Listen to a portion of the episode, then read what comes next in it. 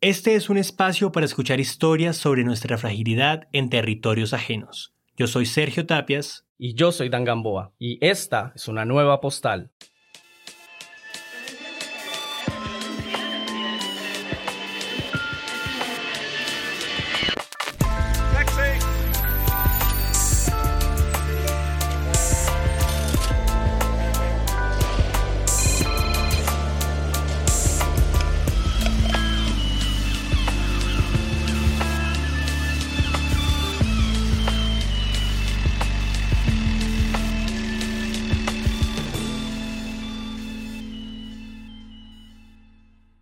La lucha de ser quien eres y poderlo decir a la sociedad sin que ello represente un problema, suceden casos en los que nuestra falta de entendimiento sobre la pluralidad y la diversidad sexual que tenemos como especie nos llevan a amenazar la existencia misma de un individuo. Eliana es una mujer que por cuestiones del azar terminó de forma inesperada en las manos de muchos y en las manos de nadie, en un territorio totalmente ajeno, luchando todos los días durante semanas, meses y años por ser reconocida como lo que siempre fue, una mujer. Mi nombre es Eliana Rubashkin. Yo soy una química farmacéutica. Eh, vivo en Nueva Zelanda. Eh, actualmente trabajo como directora científica de una compañía farmacéutica. Y pues nací en Colombia, estudié en la Universidad Nacional. Pues ya, eso es quién soy. Yo tengo una condición que se llama insensibilidad androgénica. Yo nací con esa condición y pues digamos que mi mamá siempre supo que yo tenía esta condición. Yo nací con, digamos que con un cuerpo que no es convencional desde el punto de vista anatómico eh, y que define un hombre, ¿no? A pesar de que yo tengo cromosomas X y Y, pues también tengo los cromosomas XX, en, especialmente en la zona, en la anatomía reproductiva. Y pues bueno, digamos que todo estaba muy bien, pero digamos que luego de mi eh, adolescencia, pues yo empecé a notar que mi cuerpo comenzó a sufrir cambios que no iban acorde pues como a lo que yo esperaba que pues las otras personas estaban teniendo, los que, personas que, con las que yo estaba pues cerca de mí, personas con las que yo disfruté mi adolescencia. Y pues ahí fue cuando yo me empecé a notar que yo era una persona bastante diferente. Cuando tenía como 12 años, eh, con, mi mamá, con mi mamá visitamos pues varios médicos pues para entender qué era la mejor forma de, digamos que, de seguir mi vida, pues con esta condición. Sin embargo, pues digamos el miedo de, de acceder a un cambio radical de quién era, porque digamos que yo nunca me sentí cómoda con la manifestación de mi género masculino, pues eh, no fue sino como hasta cuando yo tenía como 17, 18 años que yo empecé a como manifestar como esa visión más eh, femenina de, de, la identidad de género, pues que con la que yo me sentía más identificada. Aunque muchas personas pues entenderán que mi historia de vida se acopla mucho más a la vivencia que tiene una persona que transita de un género a otro, eh, pues mi condición intersexual sí fue eh, muy importante en, en, entender pues el cambio que yo tuve al momento en el que yo accedí a, a suprimir las hormonas que, que mi cuerpo naturalmente eh, producía. Entonces, pues obviamente cuando yo empecé como a manifestar Em, la expresión de mi género que no coincidía pues con, la, con lo que yo tenía establecido en función de mi identidad personal, pues obviamente la vida pues para mí se hizo muy complicada.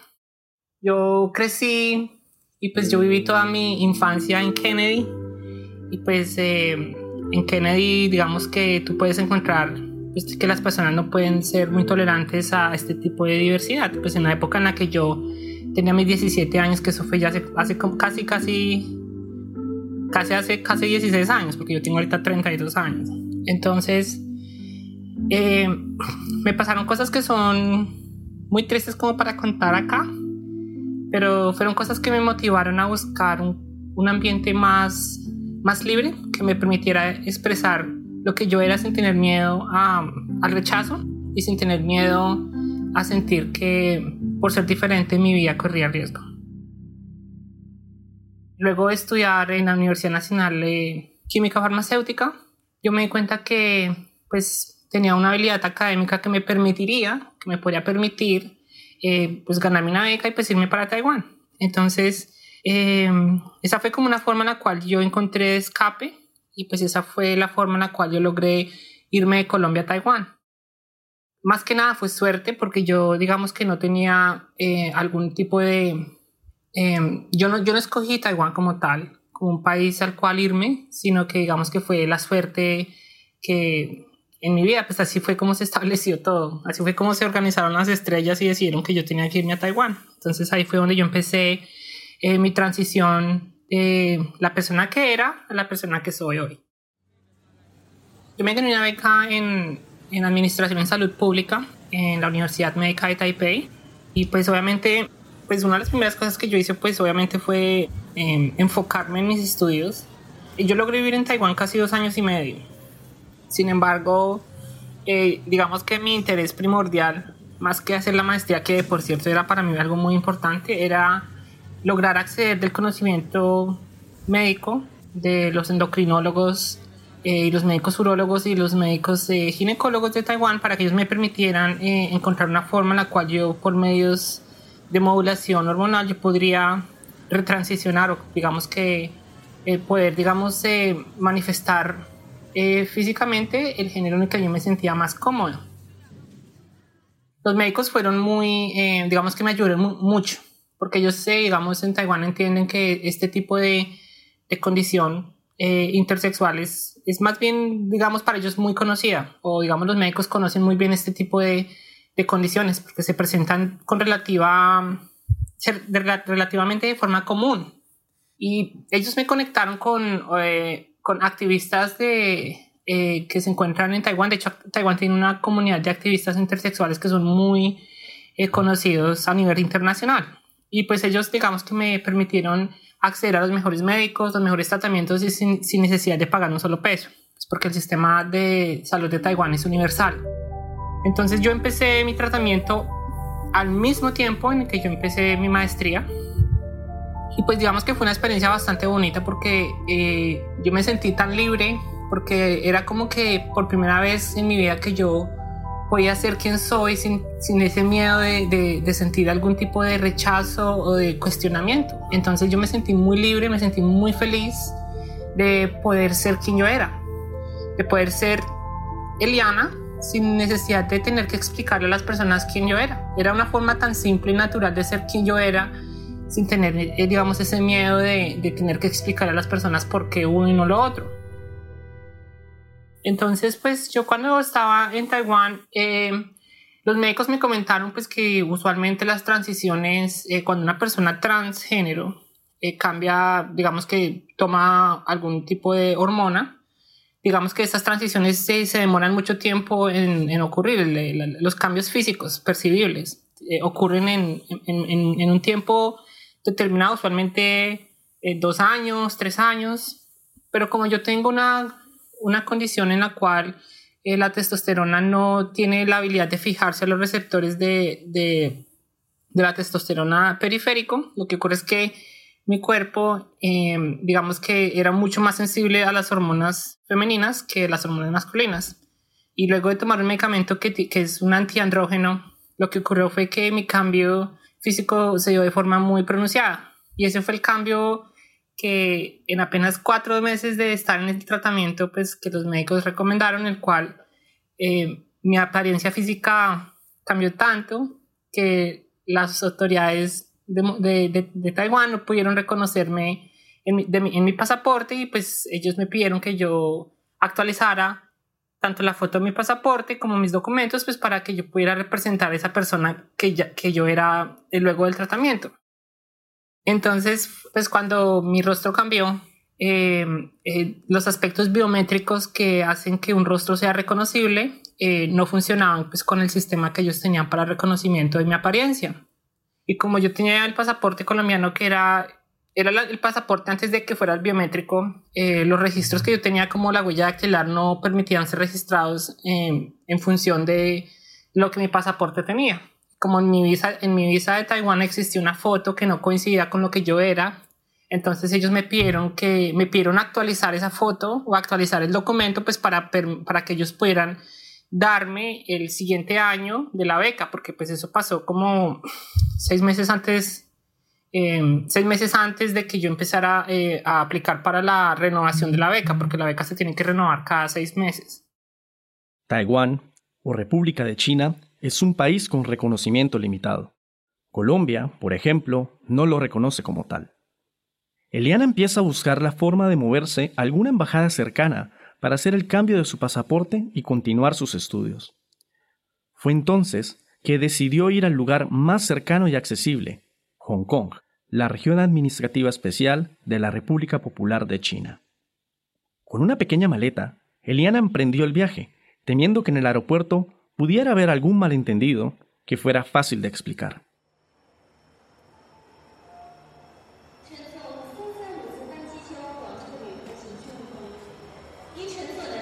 Cuando llegué a Hong Kong, obviamente yo ya tenía un poco de miedo porque eh, yo entendía que mi pasaporte era un problema. Pues yo hice inmigración, me acerqué al, al oficial de inmigración, le mostré mi pasaporte. Él obviamente se dio cuenta que la persona en el pasaporte no representa absolutamente nada a la persona que yo soy. Y yo traté de vestirme lo más neutro posible, pues sin, sin, sin, sin exagerar mucho, digamos, mi identidad femenina, como para permitir que yo pasase como eh, sin ningún problema por la frontera, pero pues eso no funcionó. Eh, la persona pues me apartó y pues ellos empezaron a hacer como una serie de cuestionamientos de cómo yo, eh, cómo si ese pasaporte es relativamente tan nuevo, porque yo tengo una apariencia que es tan diferente. Entonces pues yo obviamente eh, traté de explicarles de la mejor manera, inclusive les pasé documentos, les expliqué, estoy en un proceso eh, hormonal, este proceso hormonal es eh, algo diferente a lo que pues, muchas personas eh, eh, tienen acostumbrados, como ocurre o que está ocurriendo de, de, de, cierta forma. Yo tengo una condición intersexual, digamos que eh, las hormonas tienen, juegan un papel muy importante en cómo se distribuye la grasa en mi cara, en mi cuerpo, digamos que desde el punto de vista eh, biológico, eh, yo sigo siendo la misma persona, pero digamos que mi rostro y los aspectos biométricos que permiten que mi identidad sea reconocible por un pasaporte no están funcionando, pues porque yo no esperaba que el cambio fuera a darse de esta forma. Obviamente pues para los chinos esto era como yo como que no, no como que no era no era cierto para ellos era como que una historia para ellos poco creíble ellos lo que digamos eh, eh, sugerían es que yo estaba tratando de eh, suplantar una identidad de una persona yo estaba tratando de ser otra persona y pues como yo venía de Colombia digamos que en el aeropuerto de Hong Kong no tienen muy buena experiencia con personas de Colombia, entonces ellos empezaron a imaginar lo peor, se empezaron a imaginar que yo traía drogas, que yo traía, o que yo venía como de blanca, eh, a prostituirme. Ellos empezaron a hacerse películas en la cabeza de lo que yo, a lo que yo venía a Hong Kong. Entonces, eh, a mí me apartaron eh, en una habitación en donde pues ponen a personas que tienen como problemas en, en, pues, en el aeropuerto. Entonces, digamos que me apartaron. entonces empezaron a, a a investigarme, investigar mi situación, investigar si era cierto, pues que una persona podría cambiar físicamente en apenas unos meses. Entonces, eh, una de las cosas pues que pasó después fue que dos policías de, de, de inmigración, dos oficiales de inmigración, eh, me desnudaron, pues como en el pasaporte decía M, hombre, entonces ellos se sintieron con la libertad de desnudarme de una forma algo abusiva y pues me tuvieron desnuda por aproximadamente ocho horas en una celda eh, pues en el aeropuerto de Cheplacoc. Me tuvieron pues, me hicieron un scan, me hicieron lo uno y lo otro y pues fue un tratamiento muy degradante porque yo no entendía por qué ellos me tenían que mantener desnuda, cuál era la, la función de, de mantenerme digamos en esa habitación y cuál era la necesidad de que yo tenía que examinar cada parte de mi ropa, cada parte de mi, de mi atuendo, mis maletas, mis documentos, una pausa y volvemos. No olvides suscribirte para recibir nuevos episodios de Postales. Eh, entonces, digamos que antes de que todo esto me pasara, yo me había comunicado con varias organizaciones en Hong Kong que ayudan a, la, a personas que, que, están transitando de un género a otro, personas que, de la comunidad LGBTI. Ellos pues eh, sabían que yo iba a, a Hong Kong para hacer este trámite y ellos como que estaban pendientes de que, de que las cosas fueran eh, que ocurrieran de, de, buena forma, porque ellos sí, digamos que ya tenían experiencia de que muchas personas trans cuando eh, pasan por el aeropuerto de Hong Kong, pues eh, son sometidas a cualquier cantidad de, vejámenes y, y pues sufren tratamientos eh, muy inhumanos. Entonces digamos que ellos estaban pendientes de mí, obviamente después de dos días que ellos no supieron qué pasaba conmigo, ellos se fueron a, al aeropuerto, yo había alcanzado antes de que me quitaran mi teléfono celular, ya habían enviado un mensaje de que, pues, que me tenían en, en, atrapada, que no me iban a dejar salir de Hong Kong. Entonces digamos que ese mensaje logró replicarse en medio de mis contactos en Hong Kong. Ellos como que empezaron a hablar con Amnistía Internacional para que ellos me permitieran salir del aeropuerto, pues para yo poder hacer mi trámite y pues para devolverme a seguir haciendo eh, mis estudios de maestría en Taiwán. Fue en este momento cuando las opciones empezaron a cerrar y el único camino para seguir en su lucha de ser la persona que es fue pedir asilo humanitario en el aeropuerto de Hong Kong. Esta opción no estaba remotamente en su cabeza y era un escenario totalmente nuevo para Eliana. Entonces, obviamente, cuando eso ocurrió, pues para mí fue el día más triste de mi vida, porque el entender que yo no iba a poder volver a Taiwán, pues para mí fue devastador porque yo tenía mucha fe en mi tratamiento, tenía mucha fe en mi maestría, tenía mucha fe en poder seguir pues con mi vida como yo ya la soñaba. Pues para mí era tan importante realizar mis estudios, eh, poder seguir con mi maestría y luego poder estudiar pues obviamente mi doctorado, que era como el, el, fin último en el cual yo pues yo tenía planeado mi vida y pues y también vivir mi vida pues de forma libre, sin necesidad de tener miedos y pues siendo, siendo respetada por lo que soy. Pero pues obviamente los planes no siempre ocurren de la forma que uno espera y pues cuando me ocurrió lo de Hong Kong pues mi vida se me desbarató, se me desbarató totalmente porque eh, pues e, era, era tanto el, el miedo de, no saber qué, qué hacer con, con, esta situación tan complicada, estar atrapada en un aeropuerto internacional en donde no tienes a nadie al que pedirle ayuda, que lo único que tú haces es como acogerte a lo que te, al, al apoyo que te dé la gente y pues eso fue lo que hice, acogerme al apoyo de Amnistía Internacional. Después de cuatro días de encierro, su solicitud de asilo fue aceptada a trámite. Sin embargo, la condición era clara. Para estar en territorio de Hong Kong, solo podía transitar y vivir en campos de refugiados o en centros de acopio para asilados. Cuando me fui a la, a la oficina de las Naciones Unidas, eh, ellos digamos que no pudieron, eh, digamos que no, no me pudieron permitir registrar mi caso de forma inmediata, entonces a mí me tocó quedarme o dormir en una oficina de un grupo de, que se llama Rainbow Hong Kong, que es como una especie como de oficina de una ONG que da apoyo a personas que tienen, que tienen VIH, por un lado, o personas que sufren de discriminación eh, por ser LGBTI en, Hong Kong. Entonces, pues ellos me permitieron dormir eh, por unos días en, esas oficinas. Entonces, yo dormí en esas oficinas y luego ellos empezaron pues a, a ayudarme para eh, como recolectar cuánta información yo pudiese pues para presentarla en, en, las Naciones Unidas, en la oficina de las Naciones Unidas que había en Hong Kong. Entonces cuando fui a la, a la oficina de las Naciones Unidas, ellos, ellos me emitieron el, eh, un documento que es un, una especie de documento de solicitud de asilo.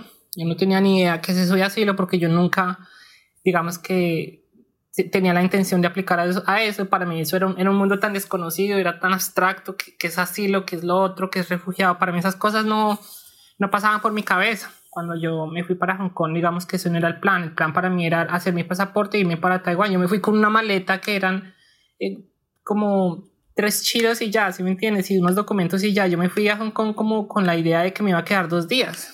Entonces, pues para mí fue bastante desestabilizante saber que ya que me tenía que quedar más de dos días.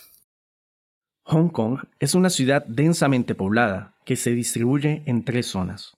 La isla de Hong Kong, Kowloon y nuevos territorios. El espacio aquí es reducido, tanto en oficinas como en viviendas, y vivir en esta ciudad puede ser agobiante, incluso con un ingreso de dinero normal. Eliana estaba como refugiada, y eso significaba que estaba a merced de las Naciones Unidas. Después de vivir en oficinas, pasó a vivir en Chongqing Mansions, un edificio en pleno corazón de Kowloon, famoso por ser un lugar común para inmigrantes y refugiados. Sin embargo, no fue reconocida su identidad de género y empezó a ser acosada sexualmente por los hombres con los que vivía. Terminó entonces trasladada a otro centro, esta vez en nuevos territorios, muy cerca a Shenzhen, la frontera con China, eso sí, muy alejada de la ciudad. Entonces, pues vivía ya aproximadamente unos ocho meses. Eh, fue una vida bastante complicada, no internet, eh, no, tenía nada, no tenía, digamos, que las comunidades a las cuales cualquier persona hoy en el mundo pues está acostumbrado.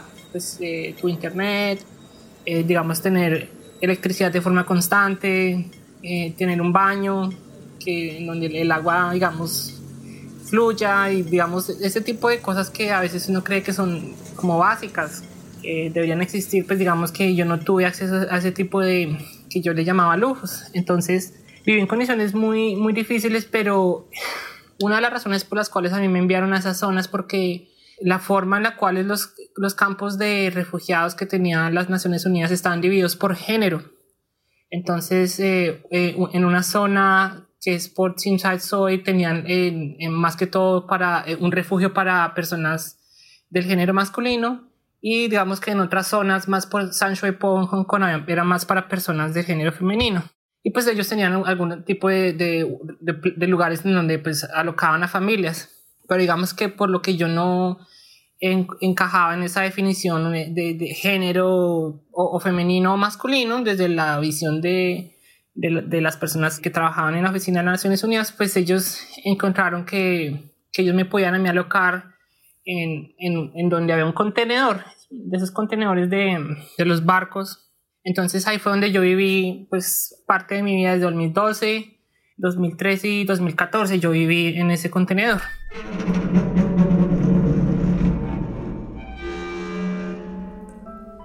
Fue un tiempo bastante difícil para mí porque digamos que me desconecté de todo, de todo el mundo, de la realidad y pues de, me, desconecté digamos de esa comunidad que nosotros damos por como algo que es básico, que todos los seres humanos tienen acceso a y pues eso pues para mí fue muy triste. Pues allá cuando ya estaba en ese contenedor fue cuando empezó lo, lo más difícil porque eh, yo empecé a sentirme aislada, yo empecé a sentirme muy triste, eh, yo empecé a sufrir de acoso por otras personas que se encontraban cerca de mi, de mi, campamento y a mí me, empezaron a acosar y yo sentía ese constante acoso de ellos hasta que en una noche ellos obviamente se sintieron con, como digamos, con, con el derecho de abusar de mí. Y digamos que ellos abusaron de mí, eran seis personas de, de, de Bangladesh. Y la forma en la que me abusaron fue tan, tan agresiva que yo estuve en el hospital por aproximadamente dos meses, un mes y medio más o menos.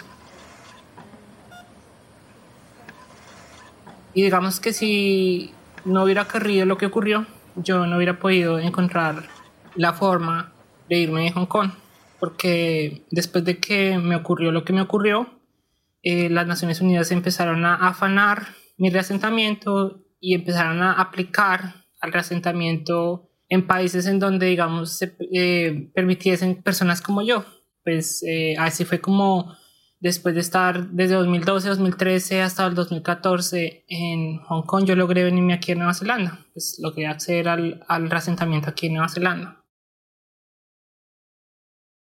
Pues sí, ya más o menos como en el, 2014, como en enero, pues eh, me pasó, pues me pasó lo que me pasó y digamos que las Naciones Unidas se hicieron muy, muy conscientes de que la situación de abuso a la que yo estaba siendo sometida era pues insostenible. Eh, las Naciones Unidas me mm, emitió un reconocimiento de mi género pues que fue hecho en función de, del sistema del refugiado. Entonces como yo había perdido mi ciudadanía colombiana, eh, yo digamos renuncié a mi ciudadanía colombiana en el 2012 y al haber renunciado a la ciudadanía colombiana, digamos que en esta condición de, de apátrida, eh, pues yo no podría haber cambiado el, el, género en mis documentos o en mi, en mi pasaporte. Digamos que la única forma en la que yo lo pudiera haber hecho eso es si yo hubiera podido acceder a una ciudadanía que me permitiera cambiar mi género. Sin embargo, las Naciones Unidas encontraron que la, las complicaciones que yo estaba viviendo en Hong Kong eran fundamentalmente debido a que había una falta de entendimiento de la diferencia que yo tenía, digamos, en mi, en mi, en mi forma física como mi cuerpo y también en lo que yo fui y en lo que soy. Entonces, pues, eh, las Naciones Unidas emitió un documento como a tipo de resolución en el cual reconocía mi género. Y fue gracias a ese documento que yo, digamos, encontré un poco más libertad, porque eh, empecé en los documentos de, que yo tenía de documentos de detención y de inmigración, pues todos mis documentos empezaron a manifestarse desde el género femenino. Después de esta desafortunada experiencia, finalmente Eliana pudo ser reconocida en su identidad de género. Su caso empezó a ser prioritario en las Naciones Unidas y se le permitió vivir en otras áreas de la ciudad, y con ello, la posibilidad de una vida normal, incluso conoció a alguien en las redes, un israelí con el que empezó a construir una historia de amor.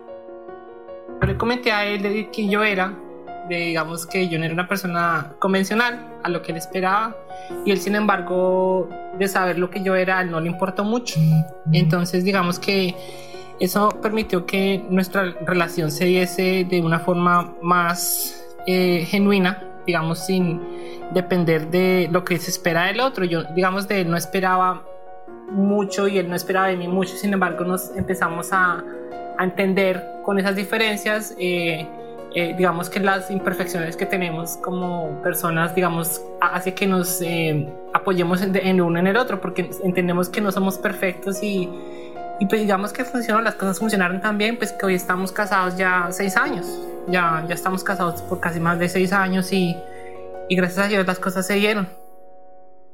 Eh, las Naciones Unidas en aquel entonces, cuando me ocurrió lo que me ocurrió, ellos me, me dijeron que habían aproximadamente tres países que que digamos tenían eh, espacios o estaban digamos aceptando em, aplicantes para reasentamiento. Entonces uno era Finlandia, si no estoy mal el otro era Suecia y Nueva Zelanda, que funcionaba en mi situación.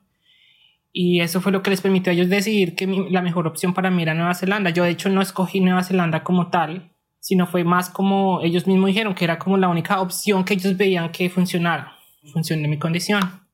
Entonces, pues ahí fue, ahí fue cuando yo le comenté a, a quien es hoy mi marido que pues me, que yo me iba a ir para Nueva Zelanda y entonces él pues él, inmediatamente dice, bueno, entonces yo también me tengo que ir para Nueva Zelanda. Entonces él, eh, em, estuvimos hablando por aproximadamente unos meses y pues él llegó aquí a Nueva Zelanda eh, aproximadamente unos 10 o como 9 meses después de que yo llegara a Nueva Zelanda.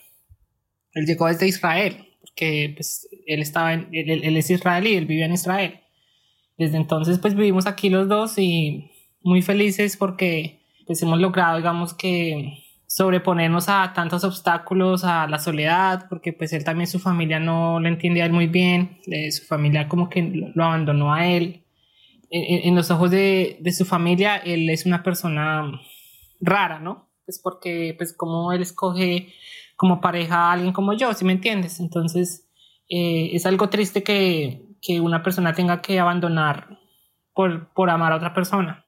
Yo estoy muy feliz porque luego de haber venido aquí a Nueva Zelanda, haber logrado de retomar mis estudios y, digamos, retomar ese camino que no pude eh, seguir en Taiwán, pues hoy por hoy ya, digamos, aquí en Nueva Zelanda ya estoy rehaciendo mi vida como siempre quise hacerlo, pero esta vez estoy rehaciendo mi vida con, como la persona que siempre quise ser. Entonces yo me siento muy afortunada, me siento muy feliz de estar en un país en el que me respeta por lo que soy. Eliana en Nueva Zelanda empieza una nueva vida. Finalmente, puede retomar ese sendero que había dejado atrás en Taiwán, de ser libremente la persona que es, sin miedo a nada ser libre después de tanto dolor. Su prometido llega tiempo después y con una ceremonia sencilla logran establecer su unión. Yo siento que yo ya no hago parte de esa historia, como que ya esa historia no es, no, no soy yo, sino estoy contando la historia de otra persona, porque digamos que es una, es una de las formas en las que el ser humano maneja el trauma, es tratar de despersonalizar el trauma, como tratando de hacer que eso no me ocurrió a mí, eso fue de pronto un mal sueño, una pesadilla o algo que, digamos, me contaron, pero que no es algo que me ocurrió a mí. digamos que eso me pasa mucho, eh, me venía pasando mucho últimamente y yo creo que es simplemente un proceso por el cual, digamos, en, esos procesos de resiliencia, eh, las personas tienen que, digamos, aprender a cómo manejar el trauma. El trauma a veces es transformante y a mí el trauma me transformó. Sin embargo, cuando la persona entiende que esta situación es solamente una forma de, cambio en vez de llamarle una crisis, es más bien una oportunidad de cambio, una oportunidad de, tomar otra forma de cómo, cómo, uno ve la vida de uno mismo. Entonces es cuando uno empieza a encontrar que, que esta presión y estas fuerzas están de hecho transformándole a uno positivamente. Liberar este lento sufrimiento es lo que forjó a Liana a ser la persona que es hoy. Vive la vida que siempre quiso vivir, pero le llegó de la forma en la cual no esperaba que le llegara. Hoy, perfectamente es libre entre la sociedad y puede decir abiertamente que es una mujer y que las heridas del pasado le sirvieron para entender que como seres humanos nuestra capacidad de supervivencia puede llegar a un límite aún más extremo e inexplorado. Sobrevivir no es solo para existir, sino también simplemente para poder ser. Gracias a todas las personas que nos escuchan. Pueden encontrarnos en las redes sociales como Postales Pod. Para escuchar el resto de los episodios pueden visitar caracolpodcast.com o usar la app de Caracol Radio. También estamos en Spotify, Apple, YouTube o en tu plataforma de podcast preferida. Para más información pueden entrar a postalespod.com. De parte de Ariel, Dan, Catherine y Sergio, un abrazo y hasta la próxima postal.